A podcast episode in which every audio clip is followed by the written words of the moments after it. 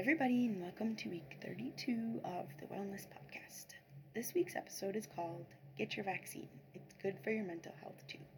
So, I want to focus on the mental health part first um, because it's funny and because um, it's what the podcast is about. But I really want to talk about all the other things, but I'm really not a doctor and I really. Um, okay, so I'm going to start with the mental health part. So, the mental health part, the funny part is that apparently, according to my cousin, there is this thing called a vax hole, which is a vaccinated person asshole, um, who is me. um, now that I've gotten both doses of the Pfizer vaccine and I'm one week away from full immunity from it, from, well, not from COVID, but like the full amount of immunity that the, the vaccine can offer me. I um, am definitely a vaxhole, and I talk about how to my family and joking, like, I just feel so different now. And, you know, I just feel so much better now that I have the vaccine. Like, I'm not going to die from COVID and I'm not going to spread it to other people. And I can go to the store and I can get a haircut. And, like, full disclosure, I'm not, I have two unvaccinated children and an unvaccinated husband. So I'm not, the most exciting thing I'm going to do, as my student, current students know, is I'm going to get a haircut in two, in another week. like, that's the most exciting thing I'm going to do. I'm not going to go on vacation. I'm not going to party just because I'm not going to. Because the pandemic is not over yet. But it does help me feel a lot better just mentally. It really has has vastly improved my mental health. Not to be a giant vaxhole about it, but it will make you feel better because you also you you know I felt like I'm contributing to something and I'm I'm helping the whole world get over this global pandemic. It's not just about me. It's not just about my family, but it's about everyone. And if everybody goes and gets their vaccine, then the pandemic will be over and then I can stop doing these podcasts. Just kidding. I'll probably keep doing that. But maybe I won't. I don't know. Um, so, yeah. So, get your vaccine. I know that not everybody can. Um, everybody age 16 and up, as of the creation of this podcast on April 9th, 2021, everyone 16 and up in Colorado is eligible for it. Again, my husband hasn't gotten his yet because not everybody can get it immediately. I was very lucky and they just sent me a message and I was like, yes, I will get my vaccine as soon as I can.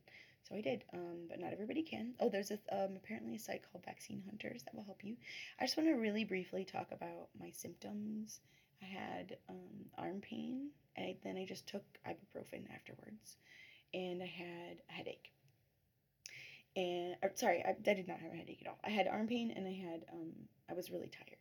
And other things I've heard of is that you could have a headache or a fever. I have one friend who threw up and had a really rough day afterwards, but actually that just means the vaccine is working, that it's stimulating your immune system. It doesn't give you the virus, but um, it gives you blah blah some part of RNA of the virus. Um, yeah, I have a couple of things I'll link in the po in the the bottom of this to explain a little bit about the vaccine and that really um, they don't have any evidence that anybody has died yet from getting the vaccine. I know many people, like 30 people, and I don't know that many people um, who've gotten the vaccine. Like 30 of the 100 people that I care about have gotten the vaccine. So none of them have died. They're all alive still. My, my parents are fine. Um, everybody's parents that I know are fine um, after getting it. So yeah, and I, I heard stories about how the needle was like extra long. I don't know if these people it could be true.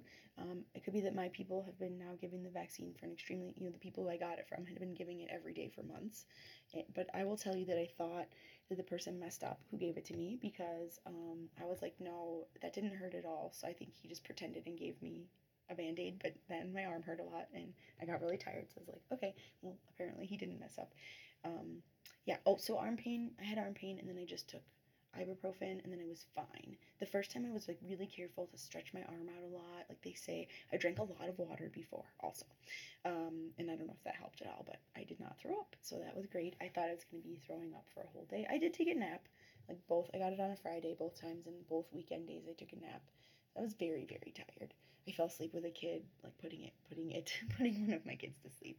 I was very tired, but like, like count on giving yourself at least one to two days off to relax, to like not have a bunch of crap to do or places to go or whatever. Um, but yeah, so be a vaxhole like me, and the more people that get the vaccine, the more that we can help the whole world, and that also is good for my mental health too. To feel like I'm you know, finally I did one little tiny thing, which is, you know, this making this podcast is another little tiny thing that I'm doing that's helping me and my mental health. So thank you for listening, the five of you who are listening. You're wonderful.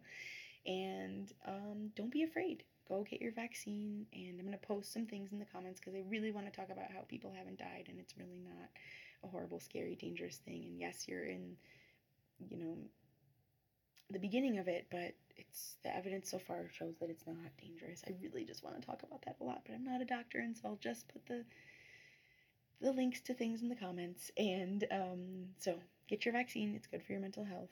Your action item is, you know, try. Uh, if you can't, you can't. But when you can, get it, and don't go crazy trying. But even like some of my students have gotten it, and they're like, I don't know, maybe they have pre-existing conditions, but they're like 18 to well i mean some of them are like 30s 40s 50s but um, and some of them are teachers or whatever but um but yeah so get it when you can and that is my action item encourage other people to get it as well and just like let's take away the the fear in this um the, the pandemic has been full of fear but this vaccine thing i don't think has to be full of fear.